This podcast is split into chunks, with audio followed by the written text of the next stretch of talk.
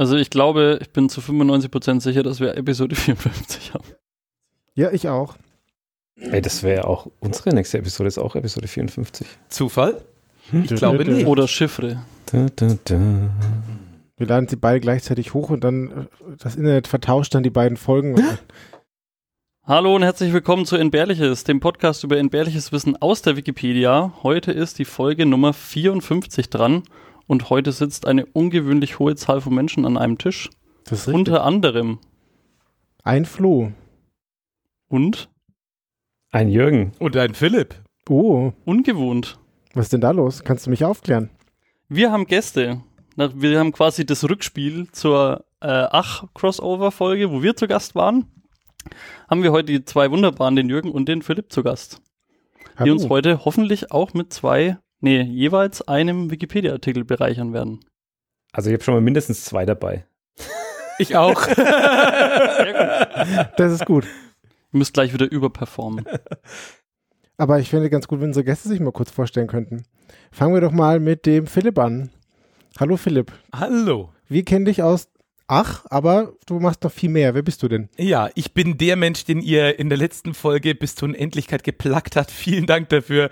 Ja, ich bin der Typ, der auch diesen Podcast macht. Philipps Podcast-Pastete und ja, ich kenne den Porsche aus dem Studium. Wir haben beide Informatik studiert. Von daher kommt da die Verbindung her. Und mit Jürgen Dominik, der heute nicht hier ist, und meine Wenigkeit in, ist dann der Podcast Das Ach entstanden und wir reden über allerlei B-Seiten der Geschichte. Sind wir mal ehrlich, wenn ihr das hört, dann hört ihr vielleicht auch uns und wenn ihr uns hört, hört ihr vielleicht auch das. Also von daher ist ja doch die so die Zielgruppenüberschneidung hoffentlich recht hoch. Was? Wir haben wirklich Schnittmengen? Das habe ich ja noch nie Ja, gehört. ja, ja, ja. möglich, möglich. Ja, und jetzt hat der Jürgen auch noch die Möglichkeit, sich vorzustellen. Ich weiß gar nicht, was ich dem noch äh, hinzufügen soll. Also ich, ich bin der, der in lange Texte über geschichtliche Themen dumme Witze reinschreibt, äh, regelmäßig, und äh, der im Internet über seine Rückenschmerzen spricht. Wie heißt denn das Projekt, Jürgen? Das ist die Schmerzenssache. Ist, und das ist auch ein Podcast. Das ist auch ein Podcast. Ich habe da neulich reingehört. Du hattest eine Folge empfohlen, ganz explizit. Die habe ich mir dann nochmal angehört. Und äh, das war sehr persönlich. Das äh, war ich ein, ein bisschen überrascht. Also, ja, das ist ein äh, tatsächlich ein Projekt, äh, bei dem ich ziemlich die Hosen runterlasse und sehr, sehr tief blicken. Es war wahrscheinlich der, äh, der eine dunkle Punkt ja, in den letzten zwei, drei Jahren. Ähm, ich weiß gar nicht, habe ich dir das empfohlen? Ich kann mich du gar nicht hast, erinnern. also ich habe die Empfehlung auf Twitter ge Okay. gelesen Mhm. und da habe ich dann da reingehört. Ja, das war, äh, phew, das war eine dunkle Stunde. Ist auf jeden Fall ein Podcast, der unter die Haut geht. Das kann man, glaube ich, so kann man es, glaube ich, stehen lassen, ja. Gut. So, ich denke, dann lass, sind noch heitereren Themen? ähm, wir machen das einfach wie immer. Nur, dass wir eben heute doppelt so viel Menschen sind und das bedeutet doppelt so viel Spaß. Das heißt, Oder doppelt so viel Leid? oder das ja. Doppelt so viel Bamse? Du Bamse? Und die größte Frage, doppelt so viel Joe?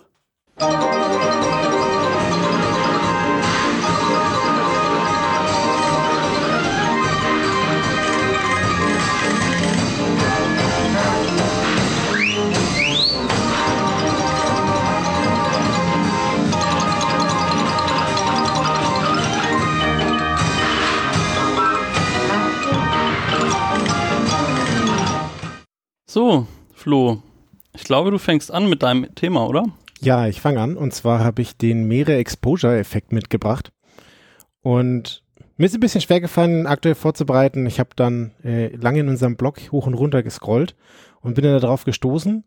Und so ein Effekt, also tatsächlich habe ich gedacht, ah, eigentlich habe ich Bock auf so einen Effekt. Und dann habe ich im Archiv geschaut nach Effekt und dann habe ich ihn gefunden und der gefällt mir auch sehr gut. Und zwar ist es ein Effekt aus der Psychologie. Und ein Robert Zoyong hat ihn äh, 1968 entdeckt. Und der ist ein US-amerikanischer Psychologe. Und der ist auch Hochschullehrer an der Stanford University. Und der Effekt geht so, stellt euch vor, ihr betretet irgendwie einen Raum oder ihr trefft eine Person das erste Mal.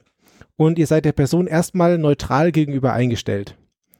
Und dann trefft ihr diese Person oder die Sache wieder und wieder und wieder und dann werdet ihr dieser Sache positiv gegenüber eingestellt. egal was jetzt die, also wenn die Person sich wie ein Arschloch verhält, dann passiert das nicht. Aber wenn ihr so neutral eingestellt seid, egal, nur dadurch, dass ihr diese Person oder die Sache häufiger trefft, werdet ihr dadurch positiv der Sache gegenüber eingestellt. Aber habe ich mit der Person oder der Sache eine Interaktion?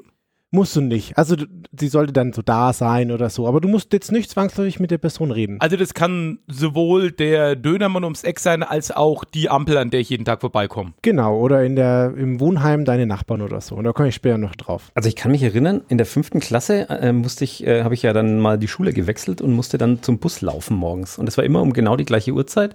Und da ist immer ein LKW-Fahrer mir entgegengekommen. Und ich, jahrelang ist mir der immer um die gleiche Uhrzeit entgegen. Und nach zwei Jahren habe ich angefangen, dem zu winken. Sehr schön. Und er hat dann jeden früh gehupt und alle Nein, er hat, haben er hat dann sich immer beschwert. zurückgewunken. Und da habe ich mir gedacht, warum haben wir das nicht schon viel früher gemacht? So nach zwei Jahren. Das ist ein sehr schönes Beispiel. Man muss sie erst kennenlernen. Ja, na, da wusste ich jetzt aber auch noch nichts über den äh, mehr, mehr Exposure-Effekt. Das Schöne ist, dass du vermutlich einen, also einen neutralen Kontakt mit dem LKW-Fahrer gehabt hättest. Wenn der erste Kontakt mit ihm negativ gewesen wäre, dann hätte sich das vermutlich ins Negative äh, übergeschlagen. Also wenn er dich das erste Mal fast überfahren hätte und dann grüßt du ihn jeden Tag, würdest du jeden Tag mehr Hass auf ihn schieben. Würde ich auch jeden Tag winken, aber mit einer anderen Anzahl an Fingern vielleicht. Er hat einfach jeden früh die Pfütze erwischt, an der du da vorbeigegangen bist. Und, oh, schon wieder. Genau, und das Ganze tritt dann auch wirklich bei sehr unterschwelligen äh, Begegnungen oder Wahrnehmungen auf. Und jetzt habe ich da so ein paar Beispiele für rausgesucht. Wenn man eine Person häufiger trifft, dann steigt die Attraktivität und auch findet man die Person sympathischer. Und da gab es 1950 am MIT eine Untersuchung, und zwar, das ist ein, ein Wohnheim, ein Studiwohnheim. Und dann haben sie da die Beziehungen analysiert zwischen der räumlichen Anordnung der Zimmer und wie das Freundschaftsverhältnis zu den Personen war. Ach nein. Und dabei ist herausgekommen, je näher die Leute beieinander gewohnt haben, desto höher war die Wahrscheinlichkeit, dass sie Freunde waren. Wie, wie haben Sie das denn äh, be bemessen? Sie haben danach die Leute befragt und ähm, genau, sie haben die Leute befragt. Weil Freunde sein, das ist ja auch sehr eine sehr diffuse. Also ich finde diesen Datenansatz geil, aber ich, ich glaube, so Freunde sein ist sehr diffus. Freunde sein oder auch nur befreundet sein. Ähm, es gibt noch ein weiteres Experiment, ja? Aber ich wollte gerade fragen, eine Sache wird mir nämlich jetzt sofort einfallen, dass wenn ich nämlich mit Leuten Tür in Tür wohne, habe ich ja auch ein anderes, wie soll ich denn sagen, Austauschverhältnis. Ich Hm. denke jetzt dann an ein Wohnheim, ich habe es neulich mal erzählt, da hat äh, eine Dame über mir gewohnt und die hat irgendwann immer runtergerufen so, hey, du kochst wieder? Und dann habe ich gedacht so, oh oh, weil ich habe immer, äh, ich koche halt sehr gerne und schon im Studentenwohnheim. Und dann habe ich gemacht, irgendwie, sorry, zieht's bei dir in die Wohnung so, ja, macht nix. Es riecht einfach immer so lecker. Und ich so, puh, Glück gehabt.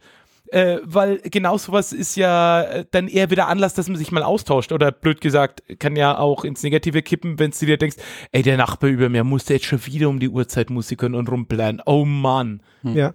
Das, das Witzige finde ich, dass da quasi du befreundest dich trotzdem mit den Leuten, mit denen du da näher beieinander wohnst, auch wenn du jetzt vielleicht keine Küche oder so gemeinsam teilst.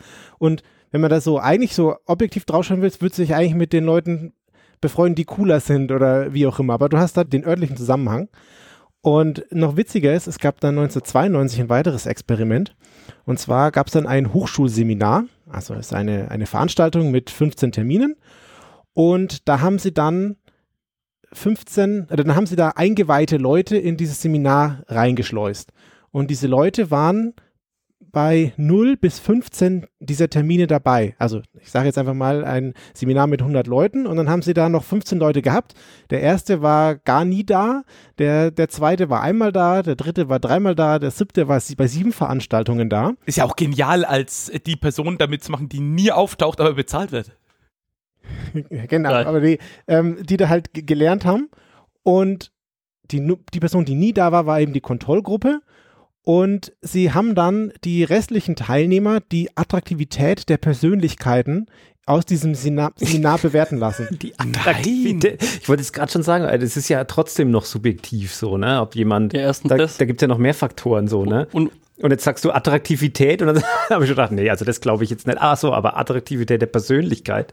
Okay, ja, das gibt mir jetzt schon wieder zu denken. Ja, aber das ist ja genial, wenn du jetzt sowas wie, keine Ahnung, Tinder und Grinder und die ganzen Plattformen, die es gibt, dann wäre ja da eine ganz legitime Option, sich zu überlegen, nur da schalte ich mal Werbung und zwar überhaupt nicht für, hey, wenn ihr mich seht, swiped mal, sondern, keine Ahnung, hier guckt mal der neue Küchenhandschuh. Ein Bild von mir mit diesem Küchenhandschuh drauf, damit, wenn die Person nicht mal in echt sieht auf so einer Plattform, sich denkt, ach, den habe ich schon mal gesehen, der, der schaut ja nett aus, weil den habe ich ja schon mal gesehen. Du brauchst 30 Tinder-Profile und wenn das dann beim 30. Mal wirst du ja nicht mehr weggeswiped vielleicht. Das ist diese Hartnäckigkeit heutzutage. Ja. Aber tatsächlich konnten sie einen linearen Zusammenhang feststellen zwischen den Anzahl der Teilnahme und der Sympathie, die die Leute gegenüber den Leuten verspürt haben. Also ich, was, was ich immer noch komisch finde, ist, dass sie müssen ja auch quasi zehn Leute gefunden haben, die ungefähr gleich sympathisch sind. Weil du kannst, also ja, vielleicht willst du nicht, also du willst vielleicht jetzt dann nicht in deiner Gruppe jemanden haben, der irgendwie so, so ein Grundassi ist, aber sie haben ja da, sagen wir mal, 15 Leute und wenn es da so ein bisschen schwankt und trotz, also wenn sie diese 15 Leute nicht nach Attraktivität sortiert da irgendwie in dieses Seminar hm, schicken, hm, ja. dann gleicht sich das ja schon wieder aus, weil du dann trotzdem siehst, dass die Person, die häufiger da war, tendenziell attraktiver eingeschätzt Ja, oder wurde. du machst halt das Experiment so oft, dass du das dann auch wieder wegkriegst, dass du halt ja. irgendwann sagst, ja, der Klaus, der ist so super sympathisch, dem ziehen wir so und so viele Punkte ab, damit wir irgendwann sozusagen alle aufs gleiche Niveau gebracht haben. Und wenn wir die auf gleichem Niveau jetzt miteinander vergleichen, dann sehen wir total linear, äh, dass es ansteigt. Desto mehr die da waren, desto attraktiver werden sie. Stimmt. Oder, oder, auch allein schon. Oder die Gegenprobe ist natürlich super genau, schlau. Wenn, du, genau. wenn der erste Durchlauf durch ist und du hast den, der am sympathischsten ist und lässt den beim nächsten Durchlauf nur einmal auftauchen. Oder gar nicht. Oder gar nicht. das ist natürlich auch geil, ja. ja. Aber jetzt haben wir uns ganz viel über Attraktivität und so unterhalten. Es gibt auch ein äh, Experiment mit Hühnereiern. Was? Und zwar haben sie Eiern, die noch nicht geschlüpft wurden, also Hühnern, die noch nicht geschlüpft wurden, den Eiern haben sie einen Ton vorgespielt, immer und immer wieder. Und irgendwann sind die Küken geschlüpft, stellt sich raus, wenn die Küken diesen Ton hören, dann ist der Stress vermindert bei diesen Küken. Oh, mhm. Mama, Mama-Geräusch. Genau, weil es ein, ein gewöhnliches oder ein, ein Geräusch ist, an das sie sich gewöhnt haben oder das sie da irgendwie mit Ruhe verbinden. Es hat halt neutral eingestiegen, dieser Ton, und äh, jetzt mit was Positivem verbunden. Und das ist, das soll der gleiche, der gleiche psychologische Effekt sein. Das das kommt mir jetzt ein bisschen ja. Äh, weit hergeholt Ja, aber vor. ich finde, das ist gar nicht so fernliegend, weil das ist doch das, das kennen wir, das passt so. Ich habe jetzt gerade nämlich auch überlegt, weil äh, ich kenne diesen Effekt auch, dass die Leute über die Zeit, je öfter du die siehst, sympathischer werden oder mhm. dass du denen irgendwie dich näher fühlst. Oder ich kenne das aus Raucherecken. So, es gab mhm. ja Anfang der 2000er so dieses Phänomen, dass alle rausgehen mussten zum Rauchen. Und ähm, da war es so, dass man, wenn man in einer großen Firma war, hat man da viele Leute immer wieder gesehen, immer und immer wieder. Und mhm. irgendwann ist man mit denen schon so wie in so einem Geheimbund. Ja? Ey, Raucher sind die bestvernetztesten Leute. Genau Genau, ganz stimmt. Und da habe ich jetzt auch überlegt, ob, ich, ob das jetzt dieser Effekt ist. Aber ich glaube, dass, das, dass da nochmal viel mehr eine Rolle spielt. Und das glaube ich bei dem Hühnerei auch. Ja, vielleicht. Ähm, derjenige, der es erfunden hat oder entdeckt hat, der hat das evolutionspsychologisch hergeleitet. Also ein bisschen komplizierter, aber äh, wenn man es einfach herunterbricht, es hilft, wenn man den Leuten, die in seiner Umgebung sind, vertraut. So, weil man eben viel mit denen zu tun hat. Und es ist halt sehr kompliziert mit denen, wenn man sich jedes Mal irgendwie super neu orientieren, neu muss. orientieren muss oder sich jedes Mal denkt, oh, ist der mir jetzt hier gegenüber schlecht eingestellt. Hm. Und es hilft dann halt auch dabei, einfacher zwischen guten und schlechten Sachen zu unterscheiden. Also, weil die Leute, mit denen du viel rumhängst, vielleicht hängst du mit denen auch rum, weil, weil sie dir gut tun. Und äh, wenn du denen dann mehr vertraust, ist das für dich einfacher. Und auch wenn du jetzt quasi betrachtest, dass du als Kind auf die Welt kommst und dann hast du mit deinen Eltern zu tun. Und dann lernst du auch gleich, dass die, mit denen du viel zu tun hast, dass du denen vertrauen kannst und dass du denen vertrauen solltest. Und dann sind fremde Leute erstmal im Zweifelsfall auch eine Gefahr. Mhm. So, und wenn die dann häufiger kommen oder deine Eltern zulassen, dass die häufiger kommen, dann ist ganz gut, wenn du dann da irgendwann vielleicht auch Vertrauen hinaufbaust was man jetzt da quasi sagen kann, das ist so ein bisschen wie die klassische Konditionierung, also Pavlovs Hund, hm. der, der einfach dafür sorgt, dass du immer und immer wieder auf das Gleiche trainiert wirst und dann kriegst du halt eine Bestärkung darin, was du tust und dann ist gut. Fünf Sterne auf iTunes bitte für diesen Podcast da lassen. Genau. Die Überschneidung ist ja auch eigentlich schon da zu dem Little Albert Experiment, was wir mal hatten. Bei, stimmt, bei der Aufnahme warst du sogar auch dabei. Das war vom RC3 Aufnahme, wo das Kind konditioniert wurde mit Metallstange. Metallstangenschlag, genau, irgendwie so. Also nicht auf das Kind, sondern als Geräusch. ja, gut, dass das noch anbringst. Als ob es nicht schon schlimm genug wäre eigentlich. wir, wir quälen jetzt der Kind und gucken mal, was passiert psychologisch. Genau. Und jetzt ist ein bisschen die Frage, was sind jetzt die Dinge, die da großen Einfluss haben? Also sowohl die Anzahl als auch die Dauer hat einen Effekt, aber auch wie positiv dieser Kontakt war. Also wenn du jetzt deinen Busfahrer da immer noch triffst, aber ihr euch jetzt gegenseitig zuwinkt, dann ist das eine noch stärkere Verbindung, die sich dann dabei aufbaut. Mhm. So, weil das dann zusätzlich ein positives Er- Erlebnis war und nicht nur ein neutrales Erlebnis. Ich bin gespannt, ob das bei mir noch irgendwann umschlägt. Es gibt nämlich in Nürnberg, in der Nähe vom Bahnhof, gibt es so eine Unterführung. Mhm. Und da hat man, nachdem er sie jetzt neu gestaltet hat, die Wahnsinnsidee, Mensch, ich glaube, das mit dem Bewegungsmelder, ich bin mir nicht sicher, so oft bin ich noch nicht durchgegangen, aber da wird immer so ein kleines musikalisches Stück eingespielt, wenn man da durchfährt oder läuft. Und das Fiese ist aber, das ist irgendwie nicht irgendwie eine nette klassische Popmelodie oder ähnliches, sondern das ist so aus einem, ich habe noch nicht nachgeguckt, steht auch an der Wand, aus welchem Stück das ist, aber das ist so ein Streicher, das ist eher so ein Fragment, würde ich sagen. Und es Mhm. macht ungefähr folgendes Geräusch. Gott. Wo ich mir mal denke, das ist so eine Neonflutlicht gruselige Unterführung, die eh schon nicht gemütlich ist und dann macht die so eine Gruselmusik, wenn du da durchläufst. Vielleicht ist die Auslastung zu groß sonst. Ja. Das muss ein paar Leute abschrecken, die zu benutzen. Das ist Vielleicht wie das. die, wie die Folge mit den Simpsons, wo er irgendwie an dieser Bushaltestelle nachts steht unter dem äh, Laternenschein Ja, und ja. dann kommt so Streichermusik so dramatisch. Und dann fährt so ein Bus mit Streichern vorbei. Und einer steckt aus, läuft weg. Fantastisch. Die Frage ist jetzt, wie kann man das jetzt Ganze nutzen? Oh ja, ja. also natürlich, ihr habt seid auch schon drauf gekommen, man kann es super im Marketing benutzen. Man kann jetzt hergehen und so eine Werbung, so eine kurze Werbung vielleicht nehmen und die wiederholt mehrfach dem äh, Rezipienten unterjubeln. So äh, ein, ein Frame auf äh, 24 Bildern so. So, viel, so kurz vielleicht dann nicht, äh, aber wenn du das halt immer wieder dann das jemanden unterjubelst, dann erinnert man sich daran und findet man das Produkt vielleicht gut. Und das soll halt dann mittelfristig zu einer positiven Wahrnehmung führen. Ich weiß nicht, wenn man jetzt irgendwie da so äh, gruseliges Müsli-Werbung hat, die alle hassen, dann funktioniert das vielleicht trotzdem nicht. würde ich Ja, ich wollte gerade sagen, ich oft. ja, oder ich, es, es gibt ja, äh, keine Ahnung, ob jetzt der Erfolg von Till Schweiger damit zu erklären ist, dass der einfach viele Filme hat und viel Film macht und dann sehen das viele Leute immer wieder und häufig und dann irgendwann. Und die Qualität ist neutral von den Oh, okay, nee, das ist natürlich, na gut. Aber das kannst du eigentlich relativ, relativ gut äh, generalisieren, weil ich glaube, das ist überhaupt der Einsatzzweck von bekannten Menschen in Werbespots, weil du, Und- du hast Marken. bereits eine Beziehung zu dieser Person, weil du die irgendwie kennst und dann, wenn die dir sagt, die Spezi ist geil, dann kaufst du die vielleicht wahrscheinlich eher.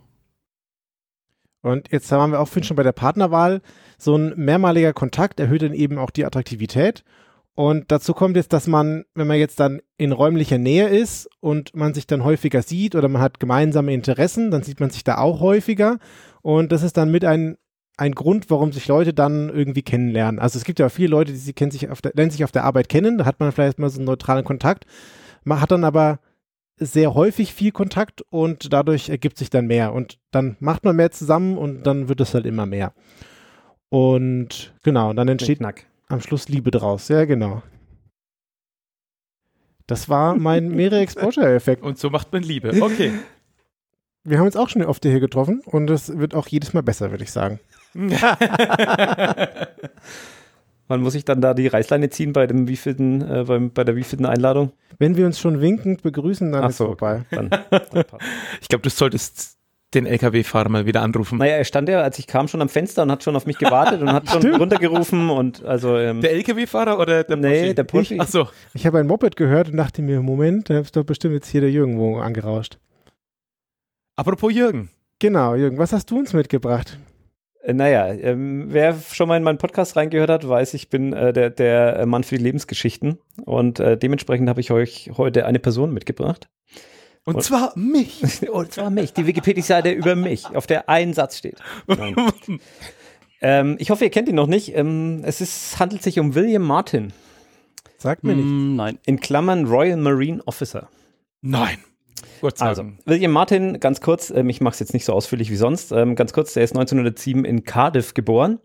Ähm, der, die Geschichte spielt sich dann also hauptsächlich im Zweiten Weltkrieg ab. Ähm, er ist dann so Mitte 30, so im Zweiten Weltkrieg. Mhm. Ähm, er ist da als äh, Captain quasi, also schon höher im Rang und sogar ein Acting Ma Major, also eigentlich noch höher. Er wird so temporär quasi hochgestuft, ohne aber die Streifen zu kriegen und ohne wirklich irgendwie den Sold zu kriegen. Aber er darf dann manchmal auch, ähm, ihr wisst schon, darf dann mehr machen, als eigentlich sein Rang äh, das zuließe. Er ist in einer Einheit, äh, die nennt sich Combined Operations Headquarter. Also das ist ähm, eine Einheit, die koordiniert Land, Wasser und Luftstreitkräfte, mhm. also so äh, zusammen eben, um zusammen die Deutschen anzugreifen. Und äh, was haben wir denn hier noch? Er ist verlobt mit Pam. Ähm, er hat einen diamantenen Verlobungsring gekauft, ähm, aber der Vater ist nicht sehr glücklich mit dieser Beziehung, also der Vater von, von Martin. Mhm. Trotzdem, das tut ihm keinen Abbruch. Er ist schwer verliebt. Er hat immer auch irgendwie Fotos und Briefe von seiner Verlobten mit dabei und er hebt sogar diese Rechnung von diesem Ring auf und er ist da sehr sentimental, was das angeht. Ist das eine Sache, dass man den die Rechnung aufheben muss, aus Gründen? Das ähm, kommt später nochmal. Deswegen okay. erwähne ich es jetzt hier. Also das ist nochmal. Ja, aber kam mir jetzt so skurril vor, deswegen. Okay. Na, vielleicht will man irgendwann wieder zurückgeben oder so. Oder Okay. Weiß ich ja nicht. Ich weiß nicht, ob es mit diesem Diamantring zu tun hat, aber sein Kontostand ist meistens eher niedrig. Also er kriegt relativ häufig ähm, auch Post von seiner Bank, äh, die ihn doch bittet, dass er sein Konto ausgleichen möge. Ähm, er geht öfter in London ins Theater, ähm, verbringt auch mal eine Nacht in, die, in dem Military Club in, in London. Also ist dann auch mal, lässt sich da halt irgendwie gut gehen. Und er ist jetzt auch nicht so der, ähm, wie soll ich sagen, der sorgsamste im Umgang mit seinen Papieren. Er hat gerade. Ähm, Außer die Rechnung. Außer diese Rechnung, genau, das stimmt. Aber seine Ausweispapiere, zum Beispiel hier so seine Military ID Card und so, ähm, das verliert er auch schon mal. Also ein also, Kind von Fröhlichkeit. Ja, sein Pass hat er schon mal verloren, diese ID Card hat er mal verloren. Und er legt Wert ähm, auf gute Wollunterwäsche, was in Kriegszeiten äh, bemerkenswert ist, weil es ist ein echtes Mangelprodukt. Großartige äh, Fakten bisher. Also jemand, der die Rechnung vom Ring aufhebt und Wollunterwäsche trägt. Ja, Verstanden. Ja, das eine oder andere ist vielleicht eine falsche Fährte, aber es, wird, es werden auch noch, ich werde mich darauf nochmal beziehen. Oder kommen wir am Schluss zum Thema Wollust? Also, soweit so unspektakulär, oh. Ja. Ähm, der ist jetzt wichtig im Militär, aber nicht so wichtig, dass man ihn jetzt ähm, 80 Jahre später noch kennt. Ja, also ganz so wichtig war er aber nicht. Aber du kennst ihn. Aber er, er ist dann auf eine Mission gegangen und die ist tatsächlich bis heute berühmt ähm, und die, das war die Operation Mincemeat. Er soll da jetzt als Kurier, soll er Pläne für den alliierten Angriff auf den Balkan von England nach Nordafrika bringen. Also so richtig, wie ihr euch mhm. vorstellt, mit so einem äh, Aktenkoffer, der irgendwie mit einer, mit einer Kette, äh, je nach Quelle an seinem Handgelenk oder an seinem Gürtel irgendwie festgemacht hat, also dass er ihn auch wirklich nicht verliert. Und da fliegt er jetzt dann äh, mit dem Koffer von England los Richtung Nordafrika. Also es geht darum, dass da ein ganz wichtiger Angriff geplant ist, ähm, dass die alliierten Streitkräfte die Deutschen quasi ähm, bei Griechenland äh, angreifen und Absender irgendwelche hohen Army-Generäle, Empfänger auch irgendwelche hohen Generäle, die Truppen kommandieren, also alles, äh, alles super wichtig, super, ähm, super geheime Kriegsunterlagen. Es kommt natürlich, wie es kommen muss, es geht nicht nach Plan, diese Aktion. Also ähm, sein Flugzeug stürzt ab und er landet im Mittelmeer und er überlebt auch diesen Absturz nicht. Seine Leiche wird am 30. April 1943 um 9.30 Uhr an, äh, an der spanischen Küste angespült und dort von einem Fischer entdeckt. Und dieser Fischer informiert dann die spanischen Behörden, die diese Leiche bergen und sofort dann ähm, natürlich feststellen, okay, das ist ein Engländer, Militär, ähm, Spanien ist neutral in der Zeit, ist zwar den Deutschen wohlwollend gegenüber, aber eigentlich neutral. Also die informieren die, die Engländer und sagen, hey, wir haben ja einen und der hat offensichtlich was Wichtiges dabei. Dabei, was soll man mit dem machen? Also die Kette war noch dran und der Koffer. Genau was soll man mit dem machen? So, ähm, die machen das auch nicht direkt auf oder so, ne? Also die verhalten sich wirklich ähm, neutral. Jetzt ist aber so, dass Spanien, ähm, wie schon gesagt, da ist Franco und die sind eigentlich den Deutschen wohlgesonnen. Ähm, da kriegen die Deutschen relativ schnell Wind von der Sache. Da ist auch so ein Undercover-Agent von der deutschen Abwehr stationiert, ähm, der das recht schnell aufschnappt. Ja, da ist jetzt irgendwie so ein Engländer angespült und der hat einen Koffer dabei und ne, das ist irgendwie was ganz Mysteriöses und das ist natürlich spannend. So, jetzt will er diesen Aktenkoffer bekommen. Und er macht jetzt selber, äh, richtet er, äh, übt er Druck auf die Spanier aus. Also er ist relativ hoher Abwehragent äh, und er holt auch seinen Chef mit ins Boot von Deutschland aus, der auch Druck auf die Spanier ausübt. Und es führt dann tatsächlich dazu, dass die Spanier diesen Koffer öffnen und die Unterlagen darin fotografieren. Ähm, also das sind verschlossene Briefe, die machen sie nicht auf, aber mhm. sie fotografieren mal, was so in dem Koffer ist und äh, leaken, das würde man heute sagen, an die Deutschen. Der Koffer wird dann ähm, nach Madrid geschickt wie gesagt, die Briefe bleiben erstmal noch zu. Und Aber sind wieder drin, also sie haben die sind, mitgenommen. Die sind wieder drin, genau. Sie schicken leeren Koffer. Keine Ahnung, wo das hin ist. Ja, und es gibt doch diese beknackte Deal- or No-Deal-Show, wo immer diese ganzen Frauen rumstehen mit dem Koffer zwischen einem und 100.000 Dollar. Ja, oder ist einfach, sind einfach ein Song rein und Also, oh. so ein Pop-up-Ding, ja, so ein voll kompliziertes, ausgeschnitten, so eine Pop-up-Welt wäre gut. Nee, also sie schicken den jetzt nach Madrid und ähm, wenn der Koffer so auf der Reise ist, gibt es natürlich nochmal Gelegenheiten für die Deutschen, da äh, auch ähm, zuzuschlagen und Koffer sie, geht auf Tour. ja, und sie schnappen sich tatsächlich diesen Koffer, beziehungsweise ähm, schleusen sie nochmal einen Spanier ein, der diesen Koffer nochmal öffnet. Aber jetzt ist die Frage, ist die Hand immer noch dran? Die, die Hand ist nicht mehr dran, denn die, die Leiche lassen sie tatsächlich im, Okay. Im südlichen Okay. Spanien, wo die dann später auch beigesetzt wird. Ähm, also es tut mir leid, wenn ich jetzt ein wenig ausholen muss, ne? aber das wird gleich, äh, gleich kommt. Passt auf. Bis jetzt finde ich schon ganz spannend. Ja. Das ist halt so eine Agentengeschichte. Ich habe ne? irgendwie ich so eine Vermutung. ich Aber ja. das auch spannend. So, also sie machen jetzt diesen Koffer nochmal auf und ähm, diese Briefe und so, das ist alles noch ein bisschen nass. Und ähm, sie überlegen jetzt, okay, wir wollen die jetzt aufmachen, wir wollen wissen, was da drin ist. Und sie müssen es aber so machen, dass die Engländer das nicht mitkriegen. Ja, weil die Information, wenn die dann kompromittiert ist, ist ja auch scheiße. Ne? Also sie wollen am liebsten diese Dokumente anschauen, ohne dass es jemand merkt. Also Benutze versiegelten Brief mit Wasserdampf. ja, nee, sie machen das irgendwie über so eine Walze und äh, dann strecken sie das und trocknen das und machen dann ganz vorsichtig die Umschläge auf, ziehen das nasse Papier raus, trocknen es nochmal, fotografieren das dann, weichen es dann wieder 24 Stunden in Salzwasser ein und stecken es wieder zurück in, okay, den, in den Umschlag. Also ja. in keiner, was war's, rumänischen Box? So, dann ha- haben sie einfach zwei Briefe nachher. Genau. Ähm, die Engländer hatten aber so eine, hatten so, ein, so eine Art äh, Kopierschutz drin. Die hatten so ein, eine einzelne Wimper in diesen, in diesen Umschlag mitgesteckt Schlau. und die geht natürlich dabei verloren. Ja, also das haben die Deutschen jetzt nicht mitbekommen. Moment, aber wie haben die das reingesteckt? So am Rand reingepfriemelt oder? Naja, so, dass das halt, ja, wahrscheinlich, aber die haben es selber nicht aufgemacht, sondern nur reingepfriemelt von außen. Na, die, die diese Papiere abgeschickt Ja. haben, quasi, um zu checken, wie, wie früher das Siegel. Ja? Ach Moment, ganz am Anfang genau, man das mit um rein. zu checken, Ah. genau, um zu checken, ob das unterwegs aufgemacht Ah, wird. das ist ja echt so eine James Bond äh, äh, Nummer mit, ja, ich hänge da irgendwo eine- ein Haar über die Tür und wenn ich wieder heimkomme und das Haar ist weg, dann weiß ich immer, war, war in stand schon Bude. im Mickey Maus Heft stand das schon Ah, als, wirklich? als Agententrick, ja, dass du hier so ein Haar mit Klebstreifen an der Tür, dann weißt du, ob die Mama in deinem Zimmer war.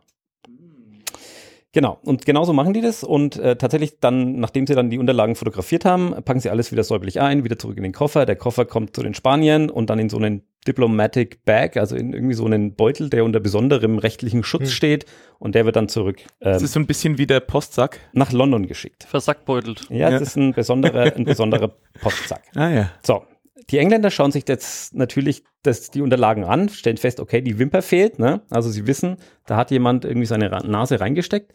Ähm, das behalten sie aber für sich und ähm, leaken jetzt ein Telegramm an die Spanier, in dem rauskommt, dass sie die Dokumente untersucht haben, aber dass sie zu dem Schluss kommen, dass sie nicht geöffnet worden wären. Also Ah, okay. Naja. sie schicken die jetzt wissen den. Ja, okay. Genau. Mhm. Sie schicken es nicht aber direkt nach Spanien, sondern halt über einen Kommunikationskanal, wo sie wissen, okay, das kriegt jemand auf jeden Fall mit. So. Und ähm, es dauert jetzt ein paar Tage und die Engländer hören natürlich auch Nachrichten ab von den anderen. Ähm, sie kriegen jetzt mit, dass die Deutschen ähm, sich vorbereiten auf einen alliierten Angriff auf den Balkan. Also die Deutschen haben offensichtlich gelesen, was in diesen Dokumenten steht, denn die wissen jetzt, okay, ähm, da, da kommt was und da müssen wir uns vorbereiten. Und ähm, das ist dann auch die Zeit, wo der Major Martin ähm, in der Zeitung dann gelistet wird als gefallener Soldat. Also ist dann so quasi, wird offiziell dann auch hier dokumentiert, ähm, der ist da gefallen an dem Tag, er ist abgestürzt mit dem Flugzeug, zwei Kameraden sind auch bei dem Absturz mit ums Leben gekommen, stehen in der Zeitung. Alles gut. So. Das war jetzt mein äh, ganze die Vorgeschichte, ja. Ähm, eine spannende Vorgeschichte, aber wie kriegen wir das jetzt noch in eine wirklich entbehrliche Geschichte? So, jetzt bin ich mal an deiner Theorie interessiert. Ich glaube, ich glaube, dass das ganze Ding von vornherein so gewollt war. Aha. Dass die Informationen, die in dem Koffer waren, auf irgendeine Weise manipuliert waren, dass die all diese Hände irgendwie berühren sollten. Und dass Also, den Typen das ist, nie gab, ich, so ungefähr. Oder, ja, irgendwie so. Ich vermute sowas. Ja, sehr gut, ihr habt es gelöst. Also tatsächlich, Major. Major Martin existiert nicht. So. Der ganze Ah. Typ nicht. Der ganze Typ exis Okay. existiert Ja, ja, ja. Also krass. nicht falsch verstehen, das ist schon genauso passiert. In Wirklichkeit ist Major Martin ein obdachloser Waliser, der sich mit Rattengift ähm, entweder absichtlich oder unabsichtlich selbst umgebracht hat. Und äh, diese ganze Operation Mincemeat ist ein groß angelegtes Täuschungsmanöver. So. Großartig. wow. Nicht das, nicht das erste seiner Art. Ähm, es gab da schon andere, aber eines der erfolgreichsten. Das erkläre ich euch gleich noch warum. Ähm, da war Churchill, war da höchstpersönlich ein, äh, eingebunden, auch Eisenhower ähm, war mit eingebunden. Und ähm, die haben das irgendwie lange, lange geplant und auch ähm, äh, Churchill hat, gibt so ein Zitat von ihm, wo sie gesagt haben, ja, das könnte auch schiefgehen. Das kann sein, dass wir diese Leiche einfach zurückkriegen, ohne dass da jemand reinschaut. Und er hat gesagt, naja, in dem Fall ähm, schmeißen wir es halt nochmal ins Meer und lassen es nochmal schwimmen. So. also dann äh, auch pragmatisch. Also sie haben Die Leiche gehörte auch wirklich dem Obdachlosen. Der war die Leiche. Ja, aber, also ja, okay, Leiche gehör, gehört gehörte war jetzt blöd. ich, ich, ich führe das gleich noch, äh, gleich noch, äh, gleich noch kurz Oh, aus. äh, übrigens ein sehr schönes Thema, Eigentum am eigenen Körper nach dem eigenen Ableben. Okay. It's a thing. Weil du verlierst, wenn ich das noch recht in Erinnerung habe, verlierst du über, äh, ab, da, äh, ab dem Eintreten des Todes, verlierst du immer mehr Eigentum bzw. Selbstbestimmung an deinem eigenen Körper. Das heißt, äh, es ist so ein, ja, wir dürfen dich einfach überall hinschmeißen, äh, ob du das wolltest oder nicht. Das geht nicht. Aber du kannst nicht sagen, ja, so, äh, äh, ja. für alle Zeiten will ich in der Ecke. Nee, irgendwann wird das Grab umgehoben und sowas. Also von daher, äh, das ist so, ein, so, ein, so eine schleichende Geschichte. Rechtsthema, äh, äh, tatsächlich echt mal spannend für, Wow. für sowas. Ich glaube, wir müssen irgendwann mal unsere Hausjuristin einladen und dann alle diese Rechtsfragen klären. Oh, äh, Alle mal ich glaube, aufschreiben. das, das wäre was Schönes bestimmt. Also ich erkläre euch noch ganz kurz, wie es jetzt überhaupt entstanden ist, diese ganze Nummer. Ähm, d- das kommt aus dem, aus dem Büro für äh, Naval Intelligence ähm, von einem Admiral John Godfrey. Da ist diese Idee geboren worden. Ähm, interessanterweise hat der einen Assistenten mit dem Namen Ian Fleming, den man vielleicht auch schon mal gehört hat, ähm, der später ähm, James Bond Romane schreiben wird. Ah. Also der war da scheinbar an der, an der Geschichte mit eingebunden, was eigentlich ganz gut passt, ja. Und äh, die haben sich jetzt einen, einen Typen ausgedacht, ähm, haben den Major Martin genannt. Martin ist ein Allerweltsname, ja, also einen, der auch in den offiziellen ähm, Listen von irgendwelchen Truppen immer mal wieder auftaucht, dass das halt möglichst plausibel klingt. Ähm, haben eine komplette Hintergrundgeschichte erfunden, ähm, haben überlegt, was müssen wir dem in die Taschen stecken, damit es glaubhaft ist. Das äh, Der gibt's hat einen Schube halt, ne? gibt es einen schönen Ausdruck, äh, Pocket Litter, ja, also alles, was jemand so in den Taschen hat an Müll, ähm, damit ein stimmiges Bild entsteht. Deswegen Damit dieses, es plausibel deswegen dieses, äh, das mit dem Ring, ja, dass da noch irgendwie so ein, ähm, Die so ein Rechnung. Kassenzettel irgendwie in der Tasche war, deswegen die Briefe von der Bank, deswegen diese ganze komplexe Hintergrundgeschichte, äh, deswegen auch die verlorenen Unterlagen, weil irgendwie musstest du erklären, dass der ganz neue Dokumente hat, ja, ähm, die zwar, Ah. also ähm, ist. Ach, der ganze Lebenslauf, den du uns schon erzählt hast, den war, der war schon Vollkommen- vollkommen- Alles, ja, vollkommen ja, ja, ja, ja. Geil. Und dann musst du die passende Leiche dazu finden, was auch nicht leicht ist. Also sie haben lang, lang nach einer Leiche gesucht. Ja, weil Ähm, du musst ja, bei der Leiche hast du ja das Problem, du musst ja die Geschichte, also die Person Oh ja. musste schon deutlich früher stricken und äh, wenn dann eine Leiche kommt, kannst du ja auch nicht noch zwei Monate warten. Genau, Ja, die und auch Leiche so muss frisch sein. Genau, und die Logik ist, finde ich ja auch total schlau, dass du sagst, du hast einen Obdachlosen, der einfach echt einen ungesunden Lebenslauf wahrscheinlich hatte und weil ist ja da auch gestorben, der dann vielleicht genauso wie die Person, die du jetzt da beschrieben hast, diese fiktive, ja schon gern über die Stänge geschlagen hat und auch dann zum Beispiel dem Alkoholkonsum nicht fernstand. Wenn du wirklich dann vor Ort mal gesagt hast, ja, wir gucken uns mal die Leiche an, oh, der hat aber eine gescheit vergrößerte Leber oder ähnliches oder so Auffälligkeiten, Ja. wo man sagen wird, oh, war wahrscheinlich Alkoholiker, ungefähr so und so alt und so weiter. Also es das hätte- müsste auch dazu passen. Es hätte wahrscheinlich einer kompletten Autopsie äh, nicht ganz standgehalten. ja also gut, die, aber warum sollst du die machen, Ja, genau. der da die angespielt Engländer hatten auch jemanden in Spanien, der, der so ein bisschen eingeweint war und so ein bisschen äh, Druck auf die Leute, die dann den untersucht haben, gemacht hat, damit die schnell halt einfach Mhm, ähm, das okay. abschließen. Ne? Und damit die den nicht aufschneiden, weil sonst hätten die das mit dem Gift vielleicht, ähm, dass der nicht ertrunken wäre, sondern irgendwie an Gift gestorben, äh, hätten die das gemerkt. Denen wäre vielleicht aufgefallen, dass der super unsportlich war, ja. Für einen Militär ähm, vielleicht jetzt nicht die Statur hatte, die er, die er hätte haben können.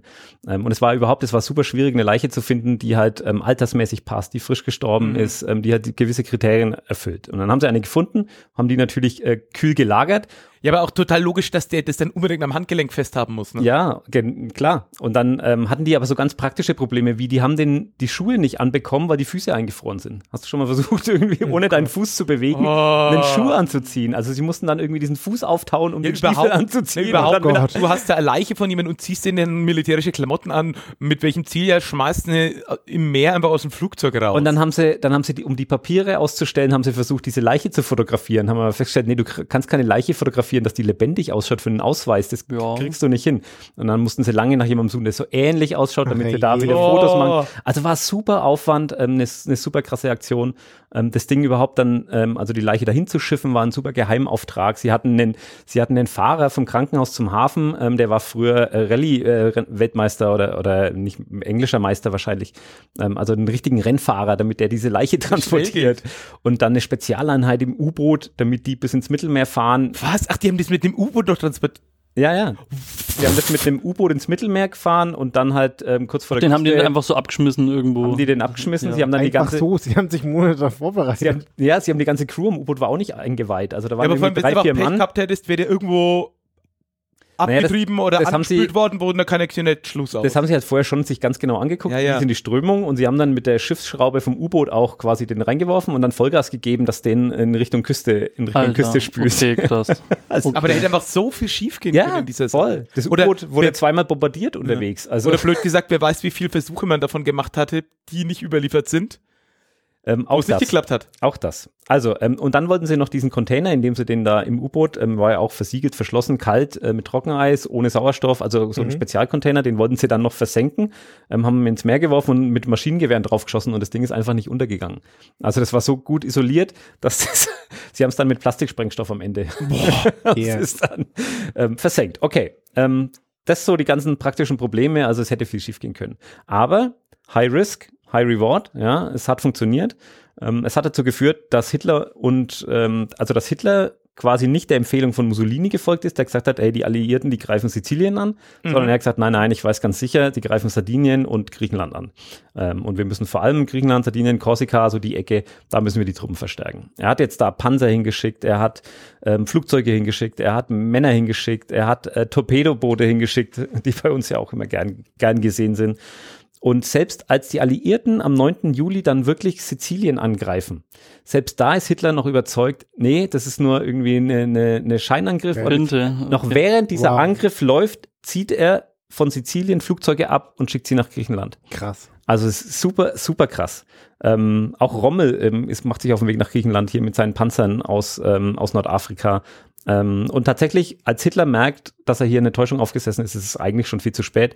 Der Angriff ist geglückt. Die haben, ähm, die Alliierten haben, ich bringe es immer durcheinander, ob Sizilien oder Sardinien. Nee, sie haben Sizilien eingenommen und damit halt einen Fuß ähm, quasi im, Mittelmeer. Und ähm, das ist ein, ein strategisch wichtiger äh, Sieg für die alliierten Truppen. Wow. Su Ja. Super krass. Fand ich eine, fand ich eine echt schöne Geschichte. Richtig hart. Vor allem, ich hätte ja irgendwie gedacht, ja, keine Ahnung, wenn der jetzt da eh schon der Überbringer irgendwie unterwegs leider verstorben ist, dass der halt dann irgendwie, ja gut, das machen wir jetzt mit den Akten, legen mal andere rein, irgendwie so. Aber dass, Ja, das ja. halt, dass die da an dem Punkt schon ganz früh angesetzt sind, ist ja ewig gut. Krass. Hat sich rentiert. Hat sich rentiert. Auf jeden Fall eine sehr entbehrliche Geschichte.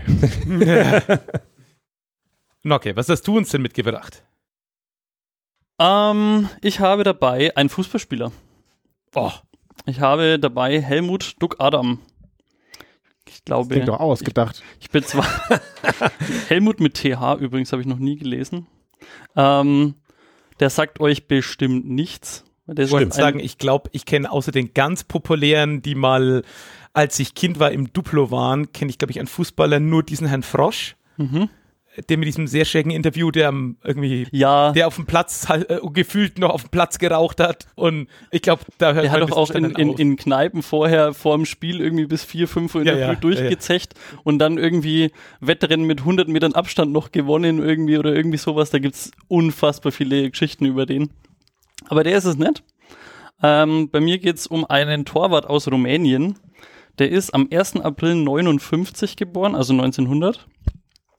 Das ist ein sogenannter Banater Schwabe. Kennt ihr das? Nö. Das ist eine Volksgruppe, die halb deutsch und halb rumänisch ist in Rumänien. Ich, also man lernt in der Wikipedia eine Menge, auch wenn es nicht das Hauptziel jetzt gerade ist. Und der Helmut fängt 1977 an, Fußball zu spielen. Erst bei halt so ein paar Lokalvereinen, der arbeitet sich dann natürlich immer wegen hoch. Und ähm, auch da, die ganzen Vereine sagen uns hier gar nichts. Konstruktorul Arad und Uta Arad zum Beispiel, das Okay. sind rumänische Vereine. Einige davon gibt es sogar heute noch. Auf jeden Fall wechselt er dann, ähm, hat er dann einen Einsatz in der rumänischen Nationalmannschaft, nämlich 1982. Und da ähm, sind seine Leistungen so gut, dass er dann im Folgejahr drauf zu Steaua Bukarest wechselt. Also ein sehr großer Erstligaverein. Mhm. Und im Rahmen seiner Tätigkeit in diesem Verein wird er dann auch quasi so bekannt, dass ich den jetzt quasi heute dabei habe. sage ich jetzt mal Das so. klingt jetzt sehr interessant formuliert. Ich habe jetzt nämlich auch schon überlegt, ich kenne so ein paar äh, halbseitene Fußballspieler, ähm, die so ganz komische Hintergrundgeschichten haben, wie zum Beispiel, dass die nie in einem Profispiel auf dem Platz standen. Stimmt. Ja. Da gab es so einen Brasilianer, der, äh, der Profiverträge hatte bei mehreren Vereinen, aber nie ein Spiel gemacht hat. Ist das Weißt sehr bitter für der- ihn oder voll gut eigentlich? Das ist voll gut für ihn, aber das war. Der konnte auch irgendwie gar nichts. Ungeschlagen. Der konnte nichts, ne? Ne? Der hat immer nix. nur sich Genau. reingetalkt und wurde bezahlt. Da gibt's eine, da gibt's eine Doku, ähm, der hieß Mhm. Kaiser, glaube ich, mit Nachnamen. Krass. Oder, oder mit Spitznamen. Und ähm, an sowas habe ich jetzt gedacht, weil du auch jetzt gerade die, die Formulierung, äh, dass er dann für die gespielt hat, so umschifft hast. Krass, das Also- kommt so eine Absurdität wie, ja, der hatte nur ein Bein, aber alle Vereine haben den immer so ringsum mal aufgenommen, so als äh, Zeichen von Solidarität und Co. Oder. Also ich kann euch versichern, der Helmut hat alle Extremitäten Ja, ja. und ähm, er hat auch sportliches Talent. Also der äh, verdient sich wirklich sein Gehalt an, in diesem Verein. Okay. Mhm. Ähm, Als Maskottchen? so, also wodurch er bekannt wird, ist, er wird er, er nimmt mit seinem Verein im Endspiel des Europapokals der Landesmeister 1986 statt. Also das ist ein sehr langer Begriff, der heute einfach Champions League heißt. Ich bin nicht so fußballbewandert. Ich weiß nicht, wie das bei euch allen im Detail ausschaut. Keine Ahnung. Früher, jetzt heute heißt Champions League, früher Europapokal der Landesmeister, so 86. Ähm, Fun Fact dazu, da durfte keine englische Mannschaft teilnehmen an diesem Pokal 86. War das schon Brexit? Nein, weil es vorher eine, ähm, eine Stadionkatastrophe gab. Und das ist so, das ist so ein Artikel, den habe ich jetzt hier mit reingesneakt. Da mache ich jetzt kurz einen, Ein- einen Einschub. Es gab nämlich im Jahr 85 vorher eine Kat in einem Belgien, belgischen Stadion gab es die Katastrophe von Hazel. Da hat auch im Endspiel Liver, äh, Liverpool gegen Juventus Turin gespielt in Brüssel. Und da waren, da gab es einen Fan-Eklat, wo Fans von ihrem, also von Liverpool, also Liverpool-Fans sind von ihrem Block in einen neutralen Block gestürmt, Oh. wo Juventus-Fans illegalerweise untergebracht worden sind. Oh. Und das ist eine ganz schlimme Katastrophe, um ehrlich zu sein. Also da ging es dann so wild zu, dass eine Massenpanik entstanden ist. Hm. Und also Leute wurden irgendwie zerdrückt und zerquetscht an irgendeiner bröckligen Mauer, nachdem man vorher übrigens mit Teilen dieser Mauer um sich geworfen hat. Also, und dann ist sie noch ganz eingestürzt, die ganze Mauer.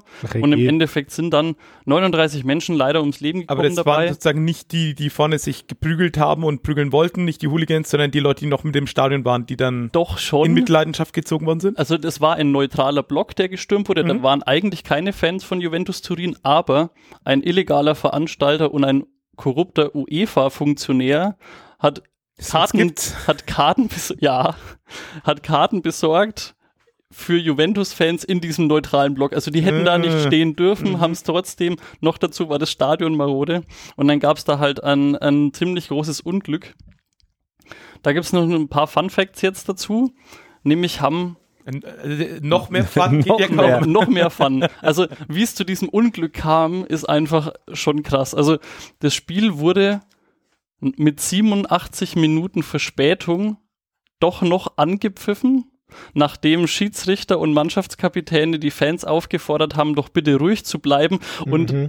Der Präsident vom Fußballverband UEFA hat damals ähm, gesagt, sie pfeifen dieses Spiel jetzt an, um die Stimmung nicht noch mehr aufzuheizen. Wow. Also, das, also, dass das angepfiffen wurde als Deeskalationsmaßnahme, finde ich auch schon geil einfach. Boah. ja, wir lassen die jetzt spielen, hoffentlich kümmern die sich dann um was anderes. Da steppt der Bär. Ja, auf jeden Fall. Ähm, der, also das Spiel selber lief dann mit einem 1 zu 0 Sieg für Juventus äh, aus, aber eigentlich haben alle ähm, öffentlich-rechtlichen Sender und so weiter in Europa vorher schon aus Achtung vor dem Leben die Übertragung eingestellt, weil halt vorher dieses Unglück passiert ist. Und also auch generell, wie es zu dieser ganzen Sache so kam, ist halt so krass, weil, wie gesagt, Also, ga- ga- ganz kurz, kannst du mir den Part gerade nochmal sagen? Es haben die Sender gesagt, alles klar, also das mit dem Fußballspielübertragung machen wir jetzt nicht mehr, ist uns zu unsicher. Ciao, jetzt kommt Lindenstraße. Ja, Weil, es, ne, weil vorher ja schon das Unglück mit Ja, der ja. Mauer passiert. Aber die haben haben- gesagt, Da sind Leute gestorben und sie haben dann das Spiel fortgesetzt. sie haben dann das Spiel um weitere Deeskalation. Das ist ja das, was ich immer sage, ne? Also immer, wenn mich einer Fußball anspricht, früher Ja. bin ich denen immer sofort an die Gurgel und habe gesagt, lass mich in Ruhe mit deinem Scheiß, ne? Aber ich, ich bin mittlerweile bin ich so, also Fußball, ich habe nichts gegen Fußball, aber das Ganze drumherum geht mir so gegen den Strich. So dieses ganze äh, Fan und diese Vereinsmeierei und UEFA und das sind so viele schlimme Dinge und das ist genau, das ist Oder genau die Story da, wo das alles Sch- zusammenkommt. Es kehrt so ganz oft gefühlt von außen die schlimmsten Seiten von Menschen irgendwie Ja. zum Vorschein, ne? Ja. Ja, Wahnsinn. So, jetzt noch kurz das Best-of in die schlechteste Fußballspielvorbereitung der ganzen Welt. Ähm, Block Z haben wir schon gesagt, das ist der, der gestürmt wurde, war super unzureichend gesichert, nämlich nur mit so einem Mini-Stacheldraht, äh, Maschendrahtzaun, über den man super leicht drüber springen können. Die eingestürzte Mauer, also die war vorher schon angerissen und gebröckelt, hat einen Tag vorher dem ähm, Rundgang der UEFA-Funktionäre nicht bestanden, wurde aber trotzdem durchgeführt, weil egal, Das Runde muss ins Eckige, das Geld muss fließen. Richtig. Ähm, der Verein FC Liverpool hat sich dagegen äh, gewehrt und protestiert, dieses Spiel in diesem Stadion vorher ähm, durchzuführen überhaupt. Also haben es sich dann aber doch anscheinend irgendwie breitschlagen lassen. Die Polizei hatte ganze acht Sicherheitskräfte vor Ort. Acht. Acht. Acht. Klasse. Und noch zwei Azubis. Und jetzt, jetzt am Ende ist noch ganz, ganz bescheuert. Der Polizei gelang es zunächst nicht, Verstärkung anzufordern, da die Batterien in den Funkgeräten leer waren. Ey, wenn du jemals denkst, du hast einen Scheißtag. Aber echt. Ja, wir lachen jetzt, also es sind Leute gestorben, aber trotzdem. Ja, ja. Also es ist einfach super Nein, bescheuert. es ist- durch wie viele. Das ist zu viel es gibt einfach. all diese Kontrollinstanzen, all diese Sicherheitsmaßnahmen und wenn man halt trotzdem auf alles scheißt, dann passiert halt trotzdem was. Ich stelle mir vor, wie sie diese Checkliste abgehakt haben und feststellt, ja gut, die Hälfte Dinge hat kein, die, die Hälfte der Sachen hat irgendwie keinen Haken. Gut, die Checkliste haben wir erledigt, los geht's. Ja. Mhm. So, also jetzt, gut, das war jetzt der Ausblick zu ähm, äh, Europapokalmeister 85, an dem jetzt 86 durften keine englischen Teams mehr teilnehmen, weil denen jetzt dann die Schuld in die Schuhe geschoben worden wurde. Also Mhm. das habe ich jetzt im, in der Recherche für den eigentlichen Artikel gefunden und ich fand es so cool, das musste ich jetzt auf jeden Fall mit erzählen. Hat sonst aber nichts damit zu tun. Hat nichts damit zu tun, Sehr außer gut. dass ke keine englische Mannschaft bei diesem Turnier, um das es jetzt eigentlich geht, ähm, halt teilnimmt. Jetzt sind So. wir wieder zurück bei dem Typen. Genau. Der Helmut Duck Adam mit seiner Bukarester Mannschaft. Mhm. Die sind natürlich in dem ganzen Turnier der totale Underdog, haben eigentlich super schlechte Chancen, da irgendwas zu reißen. Sie schaffen es bei einem Spiel gegen eine Mannschaft aus Dänemark und in der zweiten Runde gegen Ungarn, im Viertelfinale gegen Finnland und im Halbfinale schaffen sie es sogar, den RSC Anderlecht mit 1 zu 3 zu besiegen. Und einen nicht kleinen Anteil hat daran eben unser Torwart Helmut Duck Adam. Aber im Finale kommt es jetzt eigentlich zum Showdown.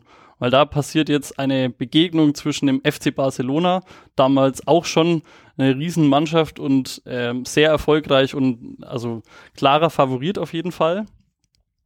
Und in der regulären Spielzeit schaffen sie es nicht, ein Tor zu erzielen. Das heißt, es geht 0-0 aus und es kommt dann wirklich auch zum Elfmeterschießen.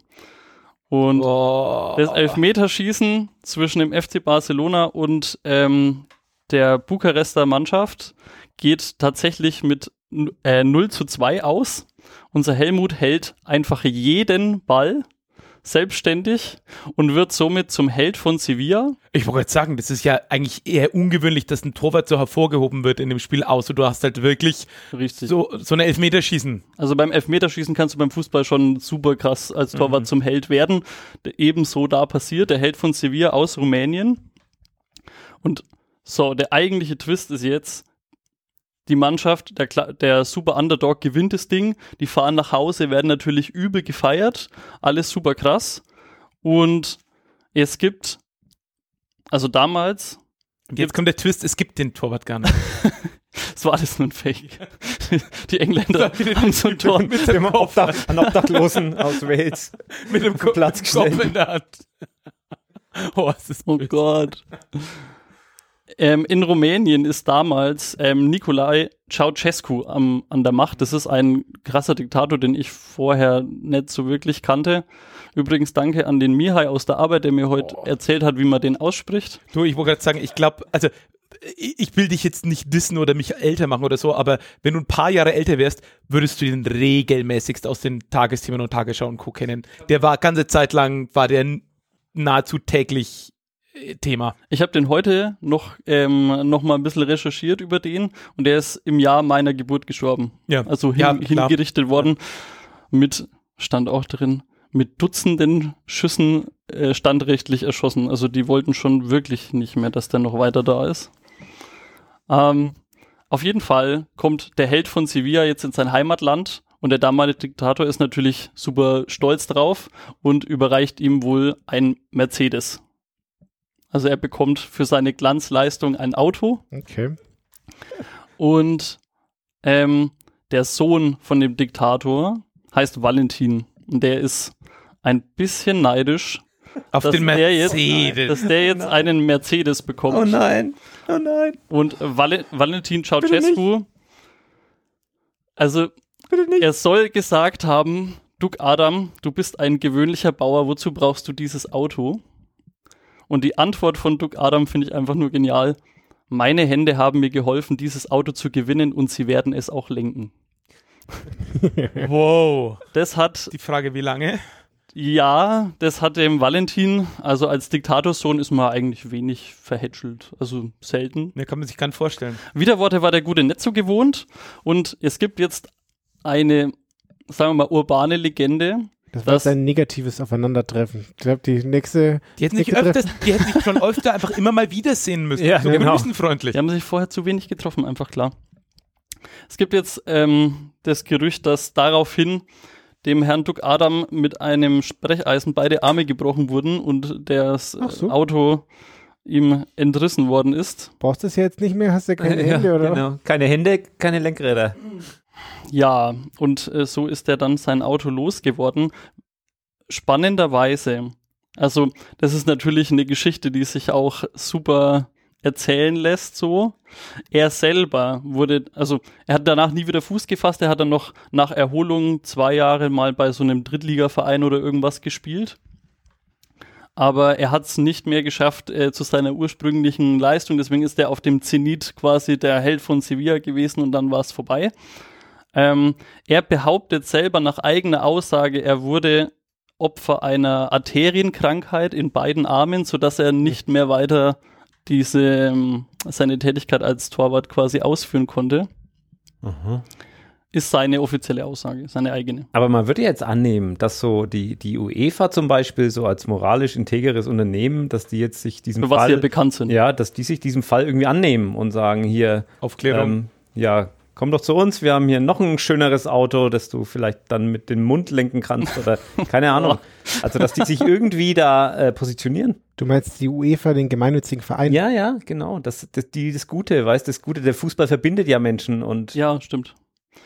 Also, ich will das jetzt nicht so völlig, un, ähm, äh, völlig reißerisch hier stehen lassen. Es gibt schon, also, es gibt Webseiten und Quellen, die sagen, das ist schon eine reißerische Räuberpistole, die ihm da von den äh, Deutschen damals äh, so Vorwendemedien da so ein bisschen aufgedichtet wird. Es gibt natürlich auch einfach sagen, die dann halt sagen, ja gut, also das ist so eine Arterienkrankheit jetzt so plötzlich ist dann irgendwie auch wen komisch, aber kann ja passieren. Also und seine eigene Aussage wiegt natürlich am Ende mehr, weil ich meine, du kannst es nur so glauben, wie es halt er selber Ja behauptet. gut, aber der Fakt ist schon, er war da ähm, in diesem Spiel, hat das quasi eigenhändig gewonnen und war danach äh, nicht mehr nicht mehr Torhüter. nicht mehr in der Lage, an diese Leistung anzuknüpfen. Also ich meine, das sind ja, das soweit ist ja schon mal, kann man ja Das, nicht ist, das sind die Fakten, das wissen wir. unbestritten. Okay, nur die ganze äh, Lebt er heute noch? Ja, und er ist, ähm, er ist Funktionär in dem Verein äh, Bukarest, in dem er, also er hat aber nur so Hm. repräsentative Fähig ähm, Fähigkeiten wahrscheinlich auch noch, aber ähm,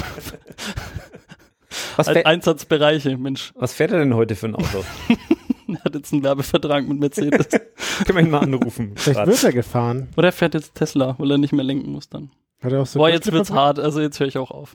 ähm, ich habe den Artikel zu verdanken einem Ronald H. mit 37,9 Prozent. Danke dir und danke Wikipedia. Ja, danke schön. Dankeschön.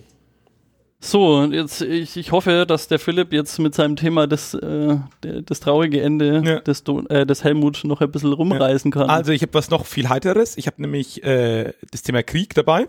Ah, sehr schön. Ja, und zwar habe ich mir nämlich was rausgesucht, da geht es um das Thema Sowjetunion gegen Amerika, Kalter Krieg, es geht um Brezhnev, Andropov, es geht um Tscherenko, dann Gorbatschow, es geht um Glasnost, Perestroika und den ganzen Kram, um eine eröffnete Pizza Hut Filiale in Moskau. Und bei dem ganzen Recherchieren bin ich irgendwann drauf gekommen, das Ganze ist vielleicht wirklich ein bisschen arg viel, weil die ganze Pointe, die darauf rausläuft, ist, dass es geht da nämlich um einen Konflikt zwischen dem tschechischen und dem slowakischen Teil der damaligen noch Tschechoslowakei. Ja. Und der hieß, Jürgen, weißt du, wie der hieß? Ja, ich habe gerade das auf deinem Handy Ja. äh, Ja. schon, Ah. schon leider gelesen. Das ist der Gedankenstrichkrieg. Und nur weil du dabei bist, habe ich Was? rausgesucht. Ja. Was? Ähm, aber das war es eigentlich auch. Und dann habe ich gedacht, ach ja, nee, dann suche ich mir was anderes auch. Gedankenstrichkrieg oder drei Geviertelstrichkrieg? Ja, vielleicht aber auch Bindestrichkrieg, man weiß es nicht so genau. Denen ging es also ging es mich so ein bisschen drum, um medial sollte Moment, ich dann kann das gerade nicht so stehen lassen, das ist ein Halbgeviertstrich, ja, Ja. ein Gedankenstrich. Also das kann ich jetzt nicht unkommentiert lassen an der Stelle. wie man nämlich mal die Tschechoslowakei nennen sollte am Schluss. Also Mhm. da geht es um die Tschechen und die Slowaken. Und wenn du jetzt Tschechoslowakei drin hast, dann hast du ja einerseits die einen stehen vorne, die anderen hinten. Und schreibst du dann Slowakei das S wieder groß mit Bindestrich oder nicht? Und da gab es ganz, ganz viel hitzige Diskussionen. Und wer wollte da dann einen Gedankenstrich drin haben? Das ergibt ja gar keinen Sinn. Zwischen Slova und Kai. Nee, im Endeffekt, im Endeffekt so ein bisschen beide, weil 93 haben dann zwei Staaten entstanden, Tschechien und die Slowakei. Also die wollten beide möglichst viel Abstand, also möglichst viel Bindestrich und Die- dann irgendwann mehr als ein Bindestrich, nämlich zwei Länder. Habt ihr gewusst, dass die auch ihre Nationalhymne aufgeteilt haben? Wirklich? Sie haben die erste Strophe hat Tschechien behalten, Nein. die zweite die Slowakei. War- Geil. das Wusste ich ja gar Das habe ich mal gelesen. Ja. Wie gut. Ja. Aber ich habe mir was Heitereres rausgesucht. Und zwar, falls ihr es kennt, dann sagt es vielleicht nicht gleich. Und alle anderen, ich habe für euch ein Bild hier. Ihr seht da jetzt so ein paar Leute, die stehen da rum, die gucken sich was an. Es geht nicht um die Leute, die da sind, sondern um das, was ihr, was die da sehen. Und was die da sehen, das sind so wie so eine Gasse mit so zwei Mauern. Die Mauern sind so ungefähr fünf Meter hoch und diese Gasse ist 20 Meter lang. Jetzt könnt ihr mir beschreiben, was ihr da seht. Das ist irgendwie eine Struktur und da hängt irgendwas Das Bierdeckel? Das sind Kaugummis. Bierdeckel oder Kaugummis, ja. Ja, Kaugummis. Das sind, jetzt, genau, es sind ganz viele verschiedene bunte Farben und manche sind ein bisschen so lang gezogen. Also ich habe das Und da stehen Menschen in einer Gasse zwischen zwei Mauern. Das, Achso, äh, das können wir ist, mal sagen. Ist das schon die Auflösung? Nee, weil sonst sage ich jetzt lieber nichts. Nee. Aber es, es sieht für mich aus wie Kaugummis, weil ich glaube, ich war schon mal in so einer Gasse. Genau. Dann warst du wahrscheinlich schon mal in St. Louis ähm, Obispo in Kalifornien. Ist das so Nein. ein Liebeskaugummi, wie sonst bei den Brücken? Oder? Ja, so ein bisschen. Und zwar gibt es Unsere Beziehung hält ewig, nein, Ja. sie zieht sich Ja, ja. ewig. da gibt's diese Gasse, die ich gerade beschrieben habe, die ist auch gar nicht so breit. Und wie entstand das Ganze jetzt? Und naja, so genaue Belege gibt's nicht. Die war früher mal breit, aber jetzt nicht mehr.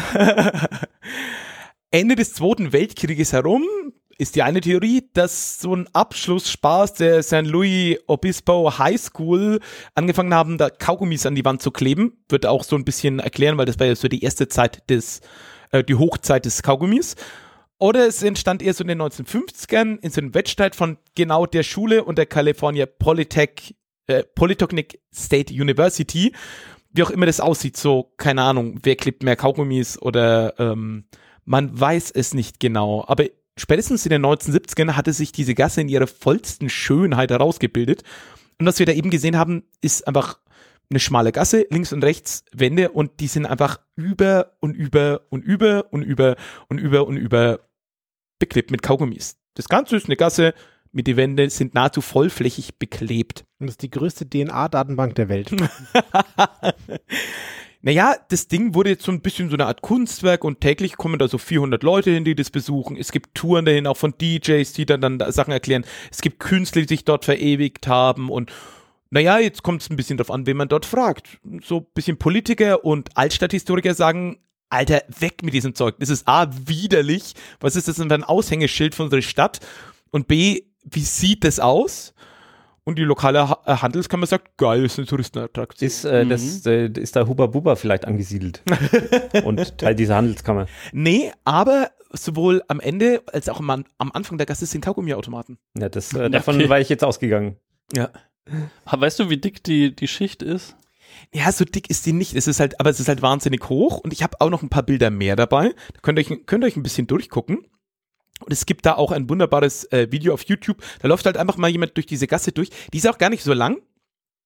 Aber man sieht da eben, dass da Leute so Kunstwerke haben. Hier zum Beispiel so eine amerikanische Flagge ja einfach aus Kaugummi-Resten Oh, die haben dann auch zusammengeklebt. Münzen Ja, da, reingeklebt. genau, da kleben manche Leute Münzen rein. Musste aber für diese Flagge muss man schon ganz schön viel gekaut haben. Also Ja, das ist die- irgendwie so zwei Hände groß, größer. Ja, ich frage mich auch ein bisschen, ob das dann eine Person war, die diese komplette Flagge macht oder ob das so eine Kooperation ist, dass die Leute ihre Kaugummis miteinander verbinden. Das sind aber wirklich Kronkorken jetzt. Das sind auch Kronkorken, ja, die sind aber dann auch mit Kaugummis an der Wand festgeklebt. Da sind Sachen hingeschrieben damit. Ähm, es gibt auch Leute, die, äh, ja, ich sag mal, wie hier zum Beispiel einfach so ein Smiley hinmachen. Ich könnte mir vorstellen, dass dann so Leute, es gibt ja manchmal die so streichmäßig dann vielleicht auch in der Schule äh, sich so mit, äh, mit Gaffertape an die Wände kleben. Könnte ich mir da auch gut vorstellen. Oh ja, das ist bestimmt auch schön. Da hat jemand Monkey hingeschrieben, aus Kaugummi an die Wand. Das ist auch äh, ganz allerliebst. Kriegt man da eigentlich Probleme, so wenn man, ich war nie in der Graffiti-Szene unterwegs, aber ich glaube, es ist nicht so cool, wenn man das Graffiti von wem anderen einfach übersprüht. Ja, Was ist, wenn man jetzt da über Kaugummi so ein anderes Kunstwerk? ja, das ist jetzt so ein bisschen die Frage von dem, von Kommt der da die Polizei mit dem Gummiknüppel? Ja, ja, ja. Oh. Aber den kaut die vorher. Oder sie reichen dir vielleicht, wie hier in dem Bild, dann noch so eine Kaugummiblume. Oh. No. Ja, oh, laut, lauter schöne Sachen. Super, natürlich für so einen visuellen Podcast. Aber vielleicht will das der oder die eine oder andere, die das jetzt hier hört, vielleicht auch lieber nicht sehen. Weil mal, mal ganz ehrlich, ist es einfach echt schon auch, muss man auch ehrlich sagen, also ein klein bisschen widerlich eigentlich schon, dass da einfach diese Wände komplett voll sind. Und das dachten auch viele Leute, zum Beispiel auch der Bill Hales, der ist so ein Pub-Owner in der Nähe und der hat gesagt, das ist halt so widerlich. Er bezahlt jetzt dafür, dass da Leute mit einem Dampfreiniger durchgehen und das wegmachen. Und hat die einfach monatlich bezahlt, dafür das wegzumachen. Ja, aber ist halt immer wieder da, ne? Also, es gab da auch mal so zwei richtig groß angelegte, äh, radikale Versuche, das Ganze richtig einmal leer zu kriegen, weil ihr, ihr kennt ja bestimmt dieses, ähm, wie heißt das, äh, Broken Glass äh, Phänomen. Broken Ja. Window Syndrom. Ah, Broken Window, genau. Ja. Äh, ma- magst du es kurz beschreiben, was das Also ist? die, die, glaube ich, Theorie sagt im Wesentlichen, äh, dass wenn jetzt schon irgendwo, du hast irgendwie so ein altes Haus und da ist jetzt irgendwie das Fenster schon eingeschlagen, dann werden die anderen irgendwie auch eingeschlagen und dann äh, nimmt es hier irgendwie auf das Viertel. Das ist gerade super, super geil, dass wir darüber sprechen, weil ich habe in dem ähm, äh, in einem Fotopodcast auch über dieses Phänomen gehört. Da äh, gab es in New York auch so einen Bürgermeister, der gesagt hat, jedes Graffiti wird just in time Genau. übermalt, Genau. sobald Sofort es da ist. Weil sonst kommt das zweite genau, sofort sonst kommt hinterher. das zweite dazu. Ja. Habt Genau. ihr das die Tage gelesen von dieser, äh, von dieser Road Crew bei der Tour de France, die nur dazu Ja. da ist, die Strecke Ja. abzufahren und äh, Penisse Ja. auf der Straße in schöne Kunstwerke zu vermalen? Und hast du, hast du die Bilder gesehen von den Straßen, wo die noch drüber müssen? Das ist einfach eine Peniszeichnung nach der anderen, die komplette Strecke durchgeführt. Diese Franzosen. Also an manchen Ecken, wo einfach viele Leute wohnen, ist dann halt ein, alles klar, dann muss die Crew durch, ja, dann malen wir jetzt tausende von Pimmel auf dem Boden. Hihihi, bisschen lustig. Krass, das war mir überhaupt nicht klar. Das ja das habe ich auch die Tage auf Twitter entdeckt. Ich fand, ich habe sehr gefeiert. Ja. Das nächste mit diesem, mit diesem Kaugummi ist natürlich, irgendwann fangen ja Leute an drüber zu berichten. Ich habe ja schon erzählt, dass es da diesen Wirt gab und natürlich schreiben irgendwann Zeitungen drüber. Und was passiert, wenn Leute drüber schreiben? Es kommen noch mehr Leute. Und wenn noch mehr Leute kommen, kommt noch mehr Kaugummi. Ja, und ich denke auch, dass andere, ähm, andere wahrscheinlich nachziehen, wenn die sehen, das ist so ein touristisches Highlight, weil ich habe das nämlich gesehen. Ja. Ich versuche mich die ganze Zeit zu erinnern, aber sicher Ja. nicht in Kalifornien, sondern entweder in Seattle. In Seattle. Ja, genau. In Seattle, Washington gibt es Ja, genau. dann irgendwann Nachahmer. Das kenn ich. Da gibt es nämlich nicht die Bubblegum Alley, sondern die Bubblegum Wall. Da haben sie nämlich gesagt, so alles klar, das machen wir auch, aber mit einer Wand. Und ich meine, das wäre auch nur eine Seite von dem, von dem Gang, Ja, wenn ich mich richtig erinnere. kommen wir gleich drauf. Ah, okay. Ich sage euch nur auch gleich zwei Sachen. Hier hat sich nämlich vielleicht unser. Intro-Mensch auch verewigt. Hier hat jemand groß Joe an die Wand mit Kaugummi geklebt. Ähm, vor allem aber, ähm, davon gibt es leider weder Video noch Audio noch sonst was Aufnahmen. Aber es gab einen der radikalen Versuch, das Ganze einmal auszumerzen. Und der wohl absurdeste war, wir sagen jetzt der Feuerwehr Bescheid. Okay? Also, Feuerwehr rückt an, die, machen- Schlauch, die spritzen alle nass. einmal Vollgas, funktioniert auch, die Kaugummis gehen richtig schön weg, aber richtig gut.